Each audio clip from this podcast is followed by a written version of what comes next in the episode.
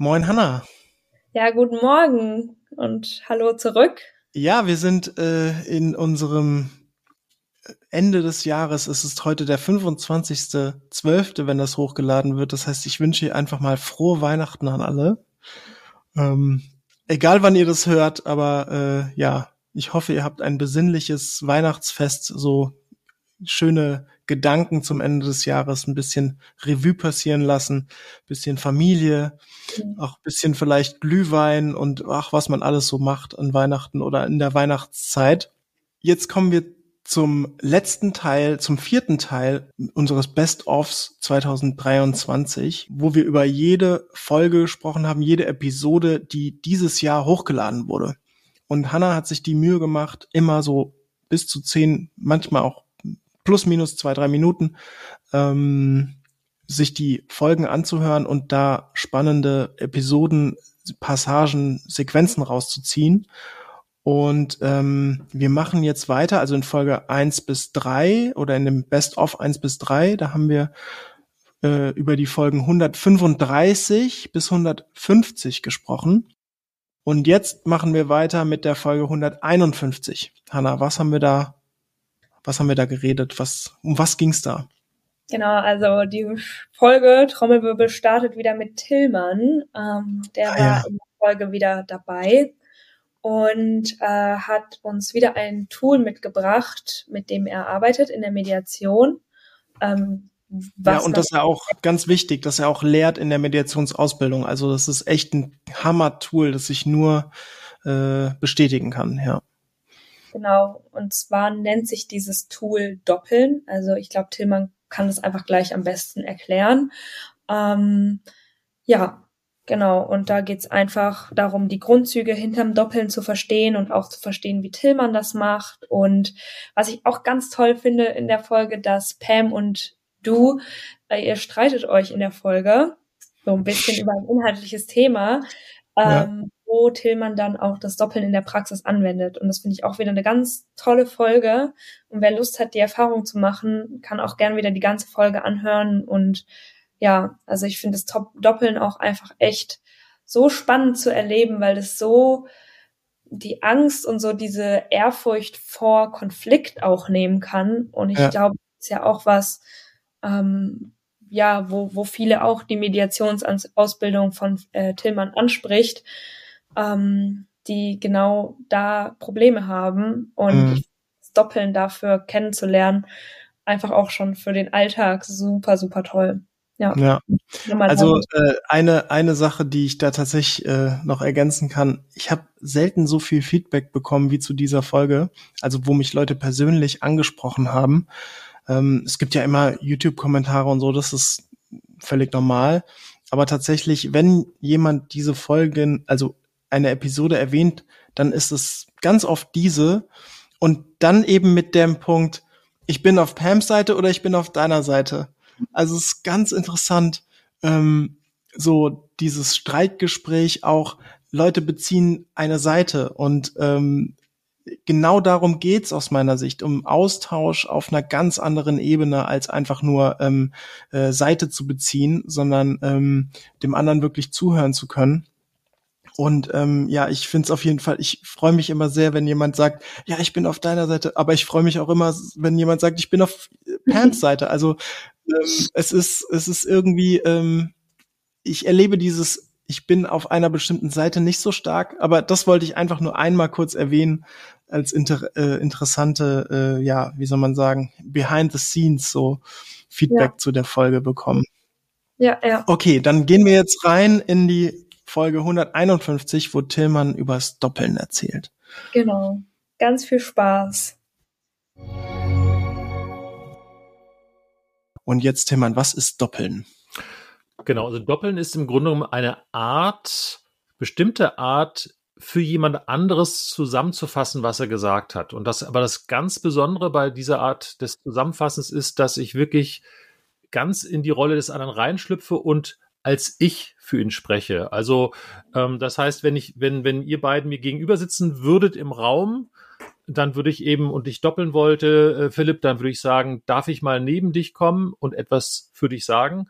und du sagst dann, ob das stimmt. Und wenn du dann eben zustimmst, würde ich mich neben dich hocken, würde dann zu Pam gerichtet rüber sprechen und würde sagen, äh, du Pam, ich bin ein bisschen verärgert, dass du heute zu spät gekommen bist. Und dann würde ich mich zu dir wenden und sagen, stimmt das? Also ich gewissermaßen, ich würde dir als Partei helfen, Klartext zu reden in Richtung von Pam. Äh, das ist mal so ganz kurz gesagt, das, was wir machen.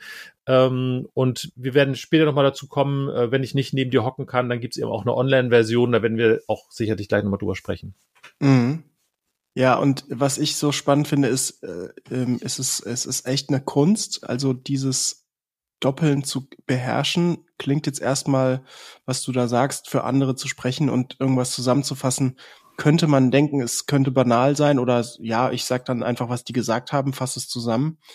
Ähm, ich würde sagen, mitnichten, mitnichten. Es ist wirklich eine Kunst. Es ist, es braucht so viel äh, tatsächlich Erfahrung und äh, die Fähigkeit, überhaupt den Kontext, der da verstanden wurde, wirklich zu erfassen. Was wurde denn jetzt eigentlich tatsächlich gesagt? Weil es ist ja nicht so, dass wenn du gerade gesagt hast, Tillmann, ich bin verärgert, dass du zu spät kommst, dass Leute das so sagen, sondern die sagen, ja, und jetzt ist es das dritte Mal und also was eigentlich gesagt wurde, ist nicht immer so eindeutig.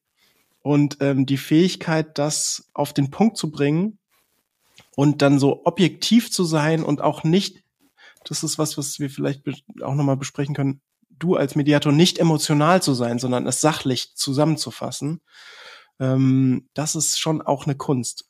Warum ist es denn wichtig, zu doppeln und auch so, äh, sachlich zu sein. Ja, also ganz oft ist es ja so, dass, dass Menschen in Konflikten in so eine Art von Hickhack reingeraten, so eine Art von Ping-Pong, wo gewissermaßen so die Argumente hin und her fliegen und man selbst versucht, den anderen gewissermaßen zu überzeugen, zu treffen. Man hört dem anderen kaum noch zu und dieses Hickhack äh, führt letztendlich zur ja, eine Erhitzung. Es führt dazu, dass, dass viel gesprochen wird, aber wenig Verständigung eigentlich passiert, nicht? Einfach weil es immer abprallt. Ich bin eigentlich nicht mit meinen Gedanken beschäftigt und es ist so ein, so ein Kampf. Und da ist eben dieses Doppeln, äh, hat diesen Vorteil, dass die Menschen innehalten, äh, dass es verlangsamt wird. Und durch diese, diese Verlangsamung ist ein, ein wesentlicher Teil des Nutzens. Ähm, und natürlich ähm, dadurch, dass ich das als Mediator in einem sehr ruhigen Tonfall sage. Also ich inhaltlich soll Doppeln gerne scharf sein und klar sein. Es soll nicht beschwichtigen, aber indem ich in einem sehr ruhigen Ton spreche, kann die Gegenseite das viel besser hören und aufnehmen. Ne? Also da, da findet dann wirklich Kommunikation, also statt so einem Hickhack finden so Kommunikationsschleifen des Verstehens statt und nicht nur das Gegenüber versteht dadurch besser, was eigentlich gemeint ist, äh, sondern auch die Person, für die ich spreche, fühlt sich einfach sehr gut verstanden, weil ich wirklich neben dieser Partei hocke, Schulter an Schulter und sage, ich bin empört, dass du zu spät gekommen bist. Und das ist so für den, den, den Mensch, der gedoppelt wird, so ein Gefühl von, ah, so, jetzt hat mich endlich mal jemand verstanden. So, ne? Und das ist äh, dieses, dieses Grad, die ich, man könnte dasselbe ja auch machen, indem ich einfach zusammenfasse. Ich könnte also auch dir als Gegenüber sagen, also Philipp, wenn ich dich richtig verstehe, bist du verärgert, dass Pam zu spät gekommen ist. Nur da wäre zwischen uns beiden eine viel größere Distanz. Ich habe dich als du und beim Doppeln bin ich als ich. Ich, Philipp, bin verärgert, dass du, Pam, zu spät gekommen bist. Und das ist eine noch viel tiefere Art von, ha, jetzt fühle ich mich verstanden. Und das, das hilft einfach sehr stark bei diesem Verstehen und es hilft auch beim Vertrauensaufbau, weil ähm, ich als Mediator brauche ja auch das Vertrauen der Parteien und das ist nicht einfach so da, weil sie mich buchen, sondern das wächst Stück für Stück und, und dieses Vertrauen wachsen wird sehr stark auch durch, gerade durch dieses Doppeln gefördert. Dieses Gefühl, ja, da ist. Und da, da möchte ich, oh sorry. Gerne, ja, ja, ja. Und, und da möchte ich einfach erwähnen, weil wir sprechen sehr viel über Dramadreieck hm. und wir spe sprechen viel über Gesetz der Drei und wir sprechen viel über einen emotionalen Reaktionskreislauf. Also hm. da, da hören unsere Zuhörer sehr viel darüber. Hm. Und hm. Doppeln ist für mich ein so hervorragendes Werkzeug, genau das zu stoppen, anhalten. Bei all diesen Themen, denn, denn innerhalb dieser Themen hört keiner irgendwas, was der andere sagt. Man reagiert nur emotional drauf. Und man weiß es ja oft selber nicht. Aber durch das Doppeln wird es angehalten. Es erdet die Unterhaltung, es erdet das Gespräch, es erdet das, was gesagt wird. Und dadurch einfach viel einfacher zu hören. Also wenn, wenn wir sagen würden, gib uns ein plastisches Beispiel, wie es funktioniert, aus diesem Kreislauf auszusteigen oder aus Gesetz der Drei auszusteigen oder aus einem Drama-Dreieck auszusteigen. Im Doppeln erleben wir das live. Ja, ja. Mhm, mh.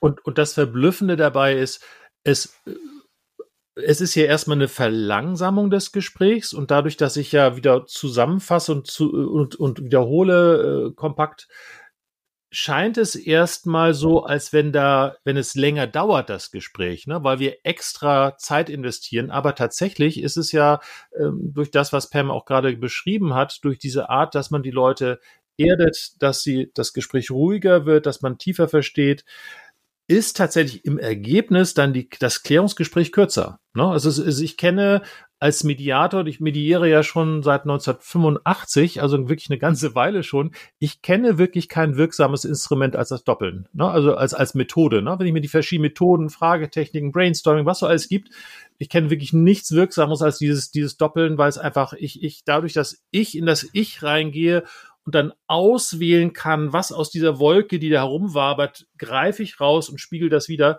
habe ich einfach eine sehr effiziente Art, den Leuten zu helfen, wirklich dahin zu gehen, wo es wo es äh, sinnvoll und notwendig ist, so ne? Ähm, ja, das ist, äh, das ist, ich meine, ich habe es ja selber viel live erlebt. Es ist halt immer schwierig, ähm, wirklich zu wiederzugeben, wie transformierend und wie viel Staunen das auslöst, äh, wenn jemand gedoppelt wird und die andere Person denkt sich plötzlich, ach, das hast du gesagt? Das habe ich gar nicht so gehört, was du mhm. eigentlich gesagt hast, sondern das meintest du? Ja, stimmt. Ah, okay. ähm, aber vielleicht, damit man es noch ein bisschen plastischer verstehen kann, lass uns noch mal ein bisschen die, einfach die Schritte noch mal einmal langsam durchgehen, dass man wirklich versteht, was da passiert. Also, mhm. zwei Leute behaken sich, mhm. die haben irgendwie einen Konflikt miteinander, vielleicht auch mehrere Leute, aber wir machen mal einen Zweierkonflikt. Und ähm, wir haben die Situation, jemand sagt was, ne, keine Ahnung, jetzt ist, bleiben wir bei dem Beispiel zu spät kommen, es ist äh, 12 Uhr 24, um 12 Uhr war der Termin, du bist schon wieder zu spät, bla bla bla bla bla, das äh, geht nicht, ich habe dir schon eine Abmahnung geschrieben, was auch immer. Und ähm, was wäre deine Intervention jetzt genau? Was passiert als nächstes?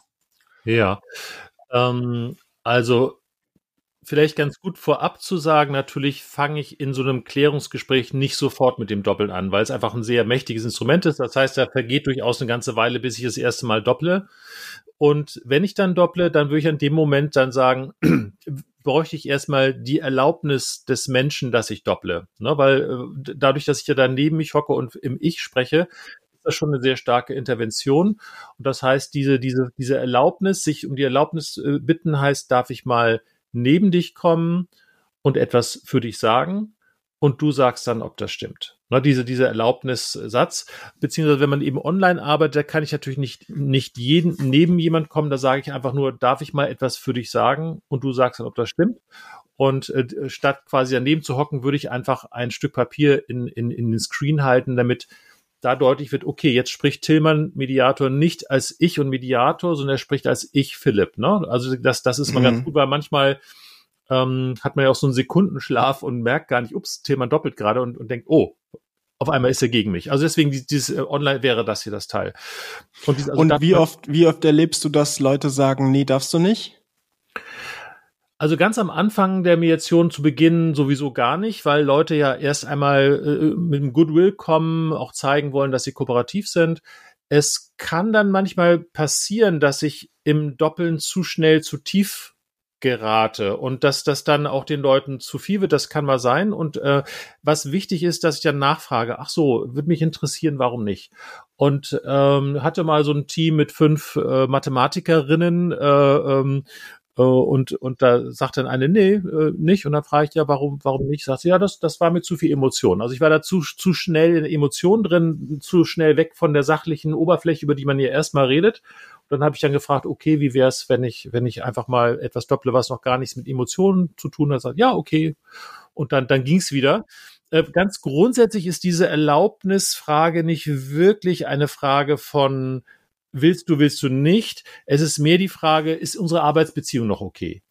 Ne? Weil im Grunde ah, ja. genommen zum, mhm. äh, im Grunde genommen zum Doppeln Nein zu sagen, ist so ein bisschen wie, als wenn du zum Zahnarzt geht und der Zahnarzt sagt, mach mal bitte den Mund auf und du sagst, mm -mm. Ja, also ich meine, das ist für mich ein wichtiges Arbeitstool. Es ist nicht wirklich die Frage, ob ich es darf oder nicht, sondern ob es jetzt gerade passt oder ob vielleicht irgendwas passiert ist, was unsere Arbeitsbeziehung belastet hat, was dann vielleicht erstmal geklärt werden muss. Aber für ein Prinzip ist also einfach nur so ein Checken, sind, sind wir noch okay? Ist es eigentlich sozusagen? Okay, mhm. ja gut. Okay, und dann setzt du dich daneben so mhm. und jetzt äh, und dann fasst du zusammen, möglichst mhm. sachlich, möglichst klar. Genau. Sag mal was zu dieser Klarheit. Das ist, glaube ich, sehr wichtig. Also was genau fasst du zusammen? Was ist für dich? Wann ist, wann ist es eine klare Zusammenfassung? Also Klarheit brauchen wir da in der Erklärungshilfe auf vier verschiedenen Ebenen und die erste Ebene, da sind auch alle Mediatoren sich einig, ist die Beobachtungsebene. Da geht es wirklich mal herauszuschälen, über welchen Fakt, über welche Beobachtung reden wir gerade. Ne? Also so dieses, äh, dieses, äh, wir hatten doch vereinbart, also ne, ich, ich dopple da für Philipp und sage, wir hatten doch vereinbart, dass wir 12 Uhr starten und jetzt ist 12.24 Uhr.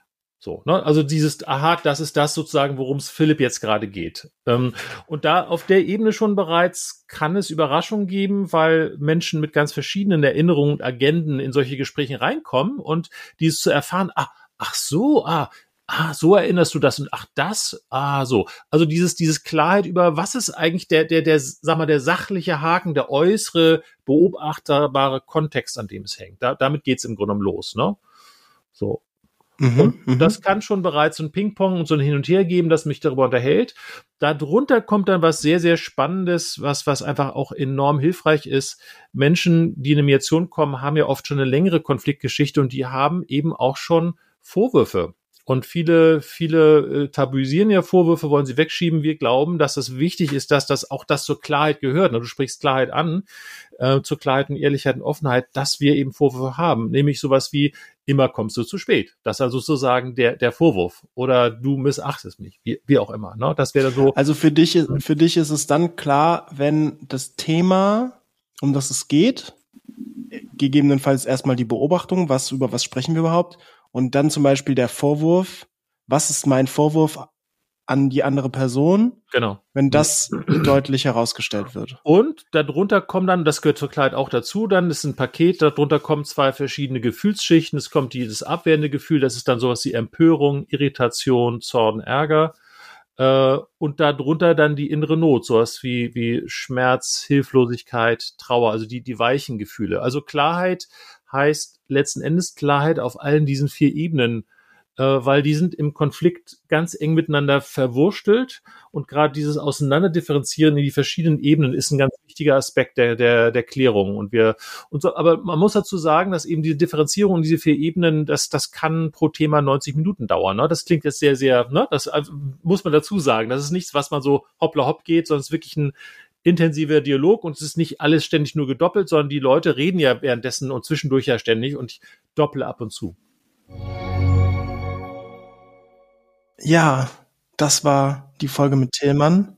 Und jetzt kommen wir zu Folge 152. Worum ging es da? In der Folge 152, da haben wir wieder zwei ganz tolle Gäste, und zwar einmal Georg und Miriam.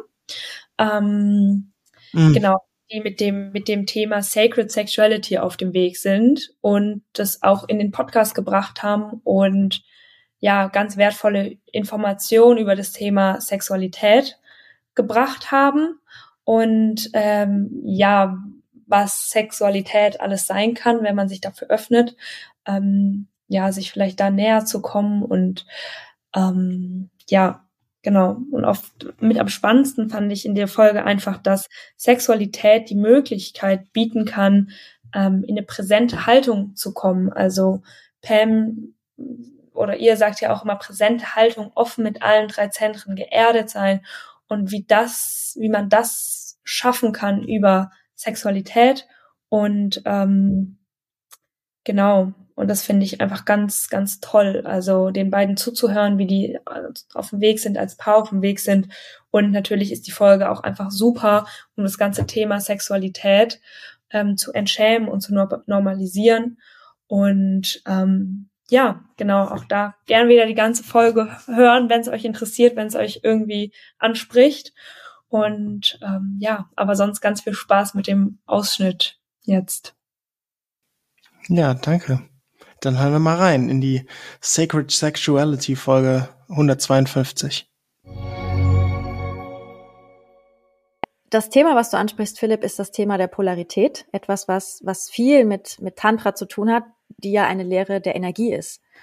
Und bei Polarität geht es eben darum, dass das Energie in uns fließt als Menschen und natürlich auch zwischen zwei Menschen. Wenn zwei Menschen zusammenkommen, dann, dann fließt auch Energie zwischen den beiden Menschen. Und was ich an der tantrischen Polarität so spannend finde, ist, dass sie sagt, dass männliche und weibliche Körper einfach auch von ihrer energetischen Anatomie unterschiedlich sind. Dass damit eben diese Energie fließen kann. Energie fließt immer vom positiven zum negativen Pol, so wie wir das auch im Physikunterricht damals gelernt haben. So, und wir haben diese verschiedenen Pole in unserem Körper. Wir haben einen positiven Pol und einen negativen Pol. Das eine, der positive Pol ist immer der Pol, wo Energie nach außen fließt, wo wir uns der Welt schenken, wo wir ja nach außen gehen. Bei den Frauen sind das die Brüste und das Herz, also die die Brüste in dem Fall als die Verlängerung des Herzens. Und das ist unser positiver Pol, also die Energie, die nach draußen fließt. Und bei dem Mann wiederum ist der positive Pol die Energie, die nach draußen fließt, der Penis. Denn man sieht das ja auch anatomisch. Ja, da ist etwas, was als Verlängerung des Körpers, was in die Welt hineinreicht. Und ich rede hier von Energiepotenzialen. Das heißt nicht, dass das männlich und weiblich ist, sondern es ist eher das, das maskuline Energieprinzip, ja, das in die Welt gehende, das penetrierende und das feminine Energieprinzip, das Aufnehmende, das Rezeptive. Und das ist dann der, der Minuspol. Das ist das Aufnehmende, die aufnehmende Kraft. Und bei uns Frauen ist es die Vagina, der Schoßraum. Da geht etwas in uns hinein. Wir können etwas aufnehmen. Und beim Mann ist es das Herz. Es geht etwas, ne, der Mann kann über sein Herz die ganze Liebe aufnehmen und sich davon penetrieren lassen. Ja, auch der Mann kann das. Und Georg, du kannst gerne dann auch noch einspringen, wenn du möchtest. Mhm. Du als Mann, ich rede jetzt einfach mal so von mir als Frau. Und das Spannende ist, dass, dass wir vergessen haben, diese beiden Pole für uns zu nutzen. Ganz oft findet die Sexualität nur noch in den unteren Polen statt. Und etwas, was für uns Frauen auch einfach total wichtig ist zu wissen, ist, dass für uns Frauen äh, die, die Brüste extrem wichtig sind. Denn die sexuelle Energie oder Energie an sich startet immer im positiven Pol. Das bedeutet, dass unsere Brüste als der positive Pol, als die Energie, die, die nach draußen will, sich verschenken will, so die muss aktiviert werden. Und bei uns Frauen sind das die Brüste. Und für mich war das ein totales Aha-Erlebnis, für mich als Frau meine Brüste zurück zu erobern, wenn man so möchte. Denn ganz oft findet alle, ja, alle, alles, alles Vorspiel immer nur auf die Vagina konzentriert statt. Und das Spannende ist, dass ja, beim Mann ist es der positive Pol, ne, ist der Penis, wo die Energie startet. Und ich denke mal, den Punkt, auf den du hinaus willst, was ich so spannend fand, war, dass wir Frauen ganz oft uns eigentlich wünschen, nicht direkt an der Vagina berührt zu werden, weil wir intuitiv spüren, ist vielleicht nicht bei jeder so, aber ich würde sagen, so generell kann man das so sagen, dass wir intuitiv spüren, dass wir eigentlich erst am ganzen Körper aufgewärmt werden möchten oder vielleicht sogar am Herzen. Wir möchten erst im Herzen berührt werden, wenn man so möchte. Unser positiver Pol möchte aktiviert werden, bevor dann unser negativer Pol, der aufnehmende Pol, aktiviert werden kann. Also es geht immer zuerst über den positiven Pol. Und bei Männern ist es so, ja, wir oder ihr habt diesen positiven Pol im Penis und es ist total schön für euch, wenn gleich am Penis berührt wird und gleich die männliche Kraft anerkannt wird, so ja, ich erkenne dich in deiner männlichen positiven mhm. Kraft an, das startet sein Herz, nämlich seine aufnehmende Kraft, öffnet das Herz. Und für uns Frauen öffnet es die Vagina, wenn erst unser Herz aktiviert wird. Und das Spannende ist, beim Vorspiel ist es ganz oft so, da musste ich irgendwie lachen, weil ich kenne das selber und ich, ich habe das auch schon von ganz vielen Menschen gehört, dass Männer sich wünschen, oh, fass doch direkt mein Penis an. Und wir Frauen aber ganz oft noch woanders und irgendwie den ganzen Körper, weil wir das für uns gerne möchten. Männer wiederum ganz oft, ich rede natürlich in Klischees, gehen sehr oft zwischen die Beine von einer Frau, weil sie intuitiv spüren, ich würde das für mich so wollen. Aber dabei ist es bei einer Frau eben andersrum. Und das ist so ein klassisches Beispiel dafür, dass wir in unserer Anatomie unterschiedlich sind und dass sich das ganz oft einfach nur in so ein Missverständnis äußert. Und wenn wir wüssten, wie es ist, dass männliche und weibliche Körper anders funktionieren, dann könnten wir dieses Missverständnis so leicht aufklären. Dass es für Frauen wichtig ist, den Körper zu erwecken und für Männer in ihrem Penis, in ihrer Kraft anerkannt zu werden. Ja. Ja, das ist sehr interessant. Ich liebe auch diese Differenzierung, Präzisierung. Das ist auch etwas, worauf wir immer sehr achten. Ja. Äh, differenzieren, präzisieren, das ist immer ganz wichtig für das Lernen. Ähm, und an dieser Stelle als ähm, ältere Frau, die schon sehr viele Menschen begleitet hat und auch meine eigene Erfahrung, wir können ein bisschen anders programmiert sein am Anfang. Manchmal müssen wir auch das lernen. Ich weiß, war ja. das für dich ganz einfach, für dich als Frau, das sofort für dich anzunehmen als, ich sag mal, Eingang? War das für dich leicht anzunehmen oder musst du es auch erstmal ein bisschen entdecken und erstmal herausbekommen, ob das stimmt oder nicht? Weil das ist ja eine Erfahrung, die wir, glaube ich, alle machen auf dem Weg, auch wenn wir sagen, uns erden. Ja. Es funktioniert am Anfang nicht einfach, nur weil wir hören, dass man es machen sollte, sondern es gibt ja. auch ein, eine Probezeit und eine Übungszeit, bevor das anfängt, tatsächlich so für uns zu funktionieren. Also für mich war das tatsächlich sehr leicht, weil äh, wie so eine Art Erleichterung in mir war. Endlich habe ich da wie so eine Art Liquidierung, dass das in Ordnung ist, dass ich das so empfinde. Also für mich war es sehr wichtig, das von jemandem externen zu hören. Aha, das ja, ist okay, ja. dass ich das so möchte. Aber was auf jeden Fall hochkam, ist, natürlich ist der Weg über die Vagina und die Klitoris schneller. Aber es öffnet nicht das Herz der Frau es ist dann vielleicht ein, ne, dann haben wir vielleicht geilen Sex, aber es ist kein wirklich tiefes inneres Ja. Bitte komm in mich hinein, Mann. Ich bin bereit für dich. Also, dass wir da auch uns als Frauen wieder diese Zeit geben. Und natürlich, wenn wir über den Körper gehen und über die Brüste, dann dauert das länger. Und das, was wir Frauen ganz stark in uns drin haben, ist, oh Gott, ich brauche so lange, bis ich wirklich bereit bin, um den Mann einzulassen. Das war der Punkt, an dem ich eher ähm, zu kauen hatte und wo ich mich wirklich darauf einlassen musste, es ist okay, mir diese Zeit zuzugestehen und sie auch mhm. und auch meinen Partner zu bitten, bitte gib mir diese Zeit, bitte gib mir die Zeit, mich wirklich aufzuwärmen. Man sagt auch, so wenn wir über die, die taoistische Lehre gehen, dass das Element des Weiblichen und wir als Frauen verkörpern viel von dieser weiblichen Energie, ist Wasser. Und das braucht länger, um aufzuwärmen. Und das männliche, die, die männliche, das männliche Element der männlichen Energie ist Feuer, wenn man so möchte. Es brennt schnell und lichterloh. Aber ist auch schnell wieder aus. Aber so ein Wasser, wenn es mal warm ist, ne, dann, dann ist es ganz lange warm. Und es ist so ein bisschen das Bild, dass das männliche lodernde Feuer das Wasser der Frau aufwärmt. Und ja, so dann beide breit gemacht werden. Ja. Hm, das sind schöne Bilder, ja schöne Bilder, das ist interessant. Mein Vater hat immer zu mir gesagt, ähm, eine, also eine schnelle Liebe, indem du in jemanden sehr schnell verliebst und dann womöglich auch schnell heiratest, das ist wie ein kochenden Topf, die du auf einen kalten Herd stellst. Die Arbeit kommt später. Mhm. Und wenn du ähm, Zeit hast und vielleicht womöglich zuerst gar nicht viel Anziehung spürst für jemanden, aber mit der Zeit Gemeinsamkeit unternehmen und so. Wenn es irgendwann diese Entscheidung kommt, jetzt wollen wir, ähm, wollen wir heiraten, dann ist es, also wenn man einen großen Topf mit kaltem Wasser drauf auf dem Herd gestellt hat, ist dann eingeschaltet und dann gewartet, bis es eine bestimmte Temperatur hat, bevor man sagt, und das ist jetzt, es mhm. wird unsere Beziehung sein oder wir wollen heiraten. Und das finde ich ganz interessant, wie du das eben beschrieben hast.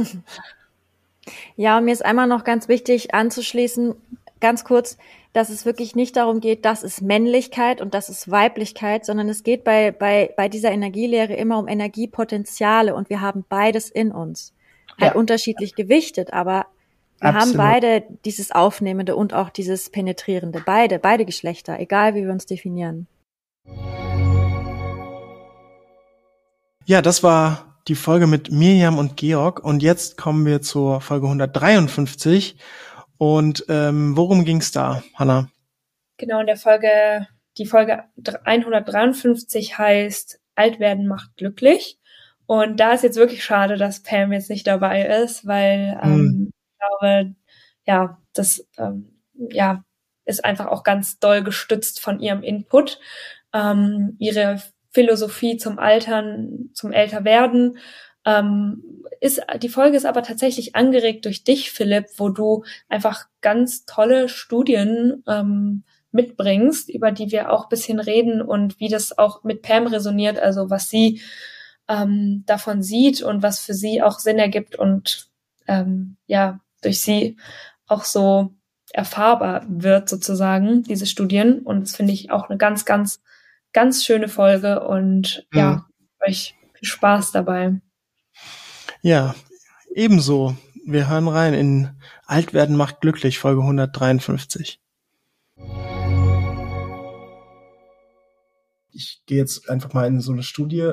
Laura Carstensen hat dann, weil sie das erforschen wollte, hat sie sieben Tage lang Menschen zu unterschiedlichen Zeiten des Tages, jung, mittel und alt, alte Menschen, ähm, 19 verschiedene Emotionen zu verschiedenen Zeiten des Tages über sieben Tage, äh, ja, wie sagt man, ähm, aufschreiben lassen. Wie, wie fühlen sie sich gerade? Und interessant war, je älter der Mensch, desto weniger Wut, Angst und Ekel, also die sogenannten negativen Emotionen, desto weniger emotionaler Schmerz und so und, im, und stattdessen viel mehr Freude, Glück und Zufriedenheit. Ähm, und das war wirklich sehr spürbar zwischen jung, mittel, alt. Also es ging nach im Alter richtig nach oben mit den positiven Gefühlen. Wir nennen es jetzt positive, negative Gefühle. Das ist, ich glaube, die Leute wissen mittlerweile unsere Haltung zu Gefühlen. Es gibt keine ja. schlechten Gefühle, aber ich, ich nenne es jetzt einfach mal so. Ja, wir können herausfordernde Gefühle oder Leid, das, was wir als Leid bezeichnen. Ja, genau. Es genau. gibt Gefühle, die einfach wirklich glücklich und positiv und viel Energie bringen. Und es gibt Gefühle, die einfach auch sich wie Leid anfühlen, erstmal.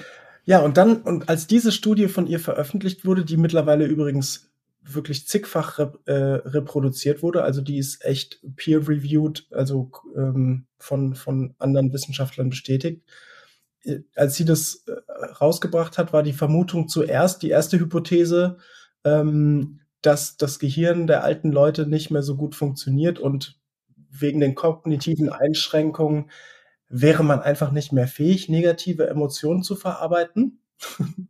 das wurde dann glücklicherweise komplett widerlegt. Ähm, sogar das Gegenteil ist der Fall. Das, das war auch interessant. Nicht nur, es stimmt nicht, es ist das Gegenteilige rausgefunden werden. Menschen im Alter mit besonders hohen kognitiven äh, Fähigkeiten, die sehr gebildet sind, die ähm, äh, wirklich auch ihr Leben lang sehr kognitiv noch fit waren. Ausgerechnet diese Menschen hatten den stärksten Effekt. Also das heißt, die hatten besonders äh, positive, also die, die, ne, die einen äh, glücklich machen, Glück, Freude, Begeisterung und so. Genau, und dann eben weniger Wut und Angst und so weiter und so fort. Also das fand ich auch sehr spannend. Sehr spannend. Ja, ja, ja. Ja, gibt es dafür eine Erklärung? Ja, das, die Erklärung kommt, zumindest wissenschaftlich kommt eine Erklärung, aber du darfst gerne reagieren. Also ich merke im Umgang mit Klienten und Gruppen, ähm, wenn man so ein bisschen Biografien hört, es gibt ja Entwicklungsphasen, die die Kinder durchlaufen müssen, um ein, ich sag mal, ein, ein, ein glückliches, erfülltes und auch ähm, potentes Leben führen zu können. Und eins von diesen Phasen beinhaltet die fünf Sinne entwickeln. Und in diese Phase brauchen die Kinder nicht viel reden. Die brauchen nur Eltern, die Spaß mit die haben, die die verschiedene taktile Erfahrung anbieten mit Wasser und Sand und die dürfen die Spüle im Wasser planschen und die Badewanne viel Spaß haben. Und irgendwie dieses Vergnügen, auch die viel anfassen, streicheln, spielen mit dem, ne, mit den Ohren und all das. Also richtig taktil, die fünf Sinne mit dem Kind. Mit, mit, mit Liebe und Wonne und Genuss teilen. Und die Kinder, die diese Phase genug und lang genug haben, haben wesentlich höheres Potenzial, glücklich zu sein im Leben. Ähm, aber sehr ja. viele Kinder, wenn die von akademischen Familien kommen, werden in diese Phase, das können die Akademiker von sich aus, von Natur aus nicht ganz so leicht und haben eine Neigung, dann die so ein bisschen durchzuziehen mit zu viel Reden, also intellektuell auf die einreden mit ein Jahr, ne, mach dich nicht nass und sei vorsichtig und rutsch nicht aus und also dieses, was die überhaupt nicht brauchen in dieser Phase. Und mhm. du merkst dass die werden zu schnell Erwachsene, kleine Erwachsene im Kind. Du merkst es später die sind zu schnell durch diese Phase durchgezogen worden, aus intellektuelle Ansprüche der Eltern, vielleicht auch Zeitansprüche und, und, und. Und die Kinder, die diese Phase wirklich komplett haben auskosten können, spielen können und genießen können, haben einfach, ähm, die haben eine bessere Basis. Ich würde sogar behaupten, es kommt immer darauf an, was noch danach kommt, weil es gibt ja noch andere Entwicklungsphasen, die auch sehr wichtig sind. Aber ich habe das Gefühl, die haben eine bessere Basis, glücklich zu sein, erstmal, egal was für Schwierigkeiten eventuell später kommen. Also man merkt, dass der Erwachsene mehr Potenzial für Kind hat, wenn die da die Phasen haben gut durchleben können. Interessant, ja. Okay. Ja, cool. Ähm, ja, nachdem, ich, ich, ich mache einfach mal weiter, nachdem die, ähm, nachdem diese Hypothese dann widerlegt wurde, gab es noch eine zweite Hypothese, warum es denn nicht sein kann, dass Menschen im Schnitt, wenn sie alt sind, glücklicher sind. Nämlich die zweite Hypothese wäre, es gäbe eine äh, maskierte, versteckte Depression in den alten Menschen. Also die sind eigentlich depressiv, aber verstecken es nur. Das wurde natürlich auch komplett äh, widerlegt. Aber ja, es war, es war schon viel Arbeit, glaube ich, ähm, das, äh, da, sich da mit den Wissenschaftlern auseinanderzusetzen. Also ja. für mich, erstmal war für mich interessant, wie viel Stigmata wahrscheinlich sehr unbewusst in Richtung alte Leute projiziert wurde. Mhm. Also viele Glaubenssätze über alt werden, über die mentale Fähigkeit, über und so weiter und so fort. Ähm, das fand ich sehr interessant, das so richtig klar zu bekommen. Und dann, dass eben genau das Gegenteil stattfindet. Also, also sie nannte es, Laura Carstensen nannte es das Paradox des Alterns. Also auf der einen Seite, natürlich kommen physische Probleme, natürlich ist man langsamer und so weiter und so fort. Aber die emotionale, psychologische Gesundheit geht, je älter man wird, desto emotionaler und psychologischer ist man gesund im Alter. Das ist echt spannend. Absolut. Und ich meine, ich glaube, wir sind uns einig, dass emotionale Gesundheit ist ein Riesenfaktor in Gesundheit per se. Ja, ja. Wird, ich finde es immer noch, es, es wird natürlich mehr jetzt beachtet, aber ich finde immer noch viel zu wenig, auch im Sinne von Krankheit. Ähm, also ich, ähm, ich habe ja nun Leute in meinem Alter, die echt enorme Schlafprobleme haben. Ich habe meine Entscheidung getroffen. Ich bin ja nun früher, habe hab lieber länger geschlafen und wollte nicht aufstehen. Und ich war nicht immer, ich war nie früh aufstehen von freien Willen. Ich musste es teilweise, beruflich und, und, und. Aber ich, es war nie ganz freiwillig. Und ähm, dieses Älterwerden und weniger Schlaf brauchen, als ich merkte, oh, ich kann morgens um sechs hellwach sein und tatsächlich auch was schaffen und ich kann die Zeit genießen. Also ich fing an, das als großes Gewinn zu erleben. Ja, da beneide ich dich ja immer noch drum. Ja, also großes Gewinn zu erleben und habe dann, okay, es gehört offensichtlich zum Älterwerden dazu, dass das mit dem Schlafen etwas schwieriger wird. Und ich habe für mich entschieden, ich werde das, ich werde mir niemals Sorgen drum machen. Es gehört einfach dazu. Und ich werde es immer genießen als extra Zeit, was ich zur Verfügung habe. Aber es war eine klare Entscheidung. Und wenn ich Freunde mhm. höre, wie die so, wie die drüber reden und teilweise sehr leidvoll, dass die nicht so gut schlafen und so weiter und so fort. Und ähm, ja, ich finde, also kann man sagen, mach doch einfach eine klare Entscheidung, dass du nicht drunter leiden wirst, dass es für dich ein Zeitgewinn ist. Und dein Körper wird schon, du kannst dich ja ausschulen, du kannst ja oft mittags dich nochmal hinlegen, was normal Berufstätige nicht können. Also du hast Möglichkeiten, damit umzugehen aber mach doch eine Entscheidung, dass es nicht Leid ist, sondern du hast was davon. Und äh, mhm. ich merke, dass ich auf sehr taube Ohren teilweise falle. An großem Unverständnis. Ja, ja. Ja, sich zu beklagen äh, ist ja auch einfach einfacher, ne? Damit meinen wir nicht die alten Leute ausschließlich, aber grundsätzlich. Nein, stimmt nicht. Also das, grundsätzlich, das, ja. sich zu beschweren, ist sehr leicht. Ja, und das sich zu beschweren, wenn man denkt schon, dass es ein Problem ist, dann natürlich macht es biologisch was mit deinem Körper. Also ich glaube schon, dass die dann auch leiden körperlich, so erschöpft. Und mhm. ich glaube schon, dass der, der Gesamtprogramm im Körper funktioniert. Wenn ich schon mal diesen Ausgangspunkt habe, das ist ein großes Problem. dann äh, wird das auch emotional und energetisch und körperlich gefühlt als Problem. Dann sind die Auswirkungen vermutlich sehr viel stärker. Ich hoffe, dass ich hier nicht ungerecht bin, aber Beobachtung. Ich, ich erlebe es nicht so als ungerecht. Ja, wir kommen mal zu dem Punkt, das hast du dich jetzt auch schon gefragt, warum ist es denn so? Warum ist es denn so im Alter, dass die Leute im Schnitt glücklicher werden, emotional und psychologisch? Und zwar hat sie rausgefunden, Laura Carstensen, dass es sich um Zeit handelt.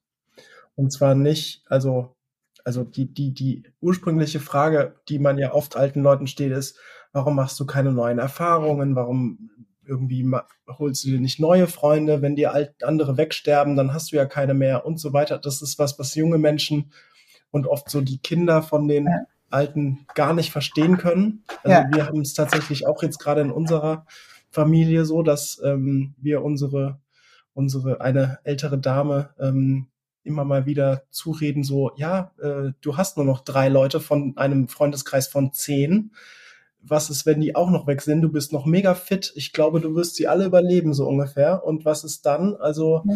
aber nein, das interessiert sie alles nicht. Also, wir haben da schon viel mit ihr gesprochen, interessiert sie alles nicht.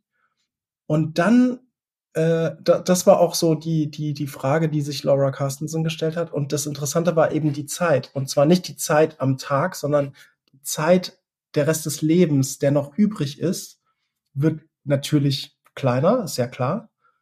Und es ist wohl so, dass dieses ein unbewusstes Antizipieren, wie viel Zeit noch im Leben übrig ist für, von alten Menschen und dadurch eine unbewusste Art, das Leben anders zu gestalten, anders Prioritäten zu setzen und ähm, einfach Beziehungen werden klarer, was ist wirklich wichtig in dem Leben und so weiter und so fort. Also da gibt's auch, da gehe ich jetzt noch ein paar ganz spannende Erkenntnisse rein, aber das ist so der, der Übersicht so die, die grobe Metaebene. Okay.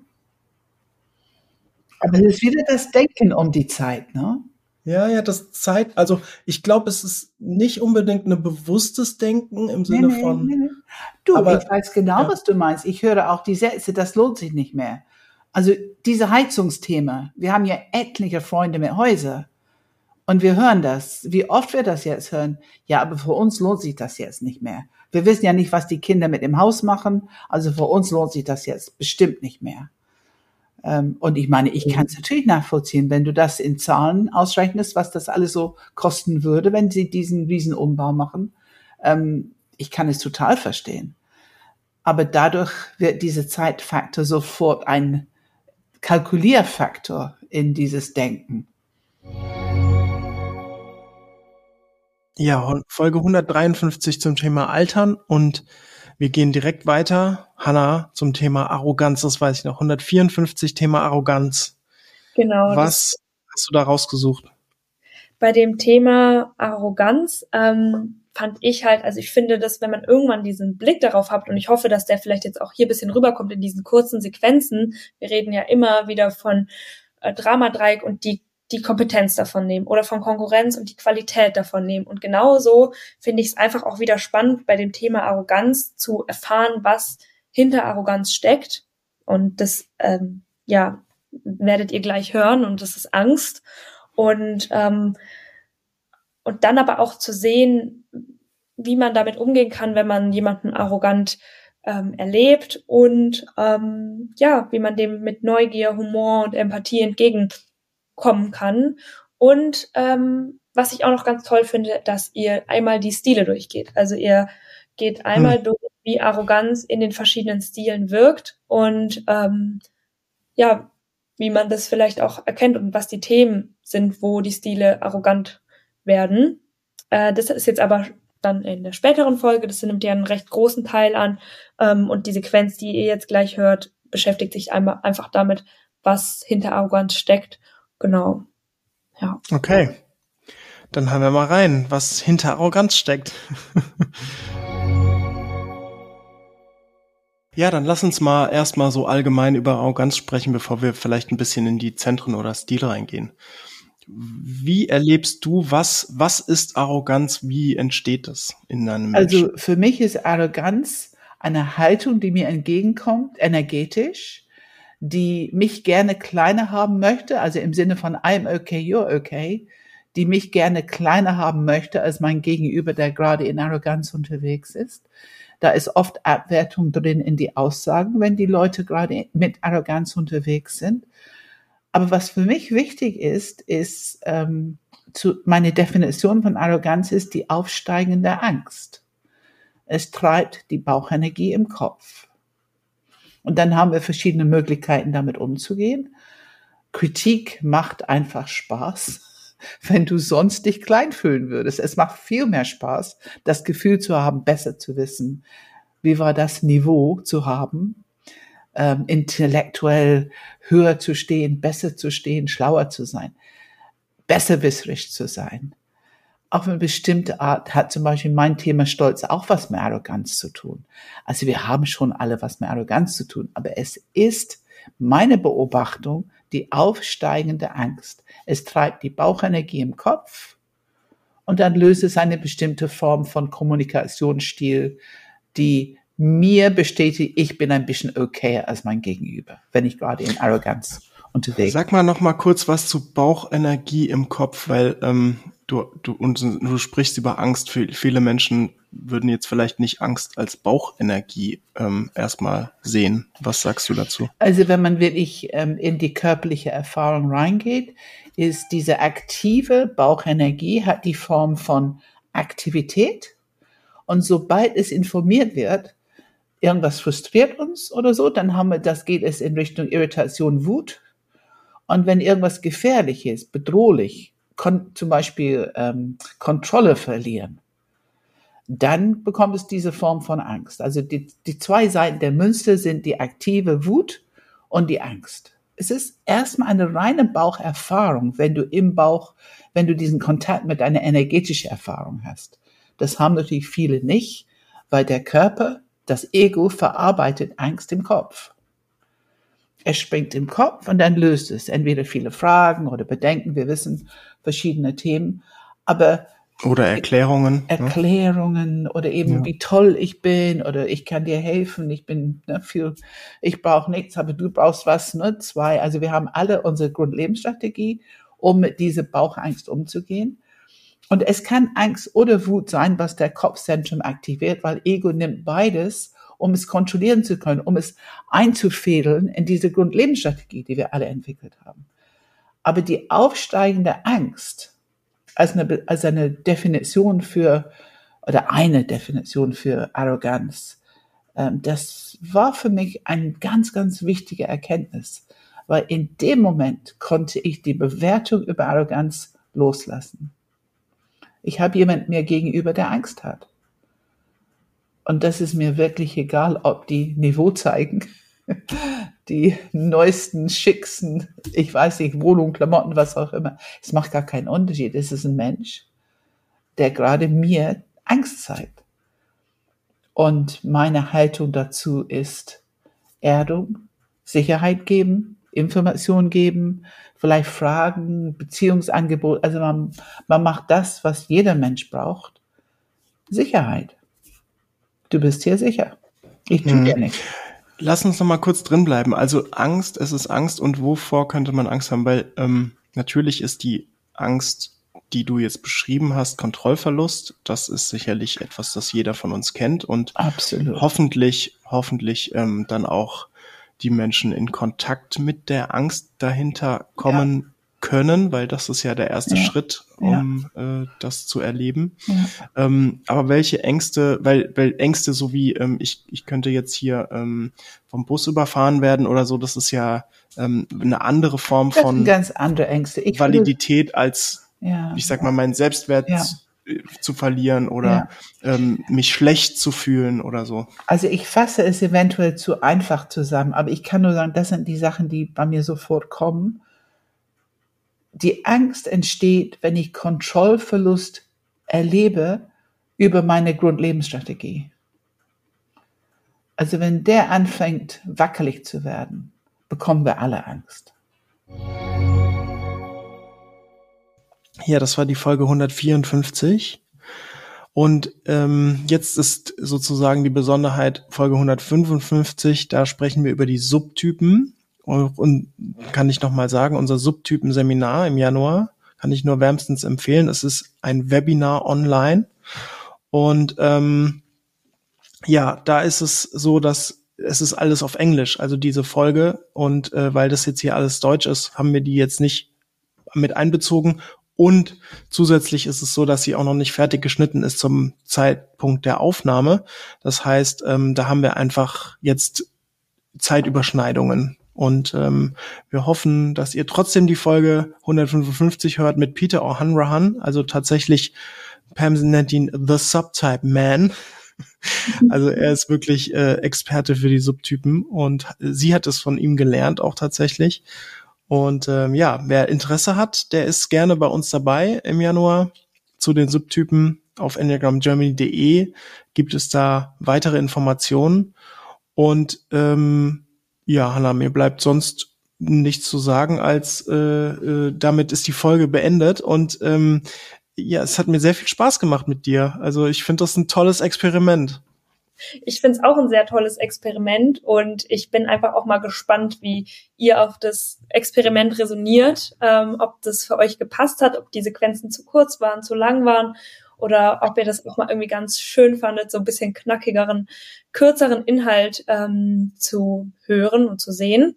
Ähm, und ich glaube, da sind wir auch einfach über Feedback gespannt, weil wenn sich mhm. sowas eignet, kann man das vielleicht auch etablieren als weitere, ähm, ja, Recaps, Best-ofs oder sowas. Und ich glaube, genau. das wäre wertvoll, das Feedback davon zu haben.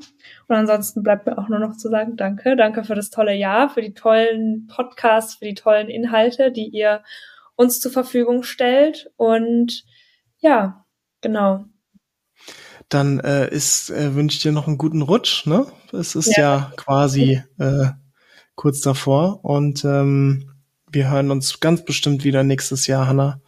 Auf jeden Fall. Auf jeden Fall. Okay, dann guten Rutsch an alle und schöne Weihnachten weiterhin und wir, wir hören uns hoffentlich auch bald wieder. Alles Gute, bleibt gesund. Tschüss.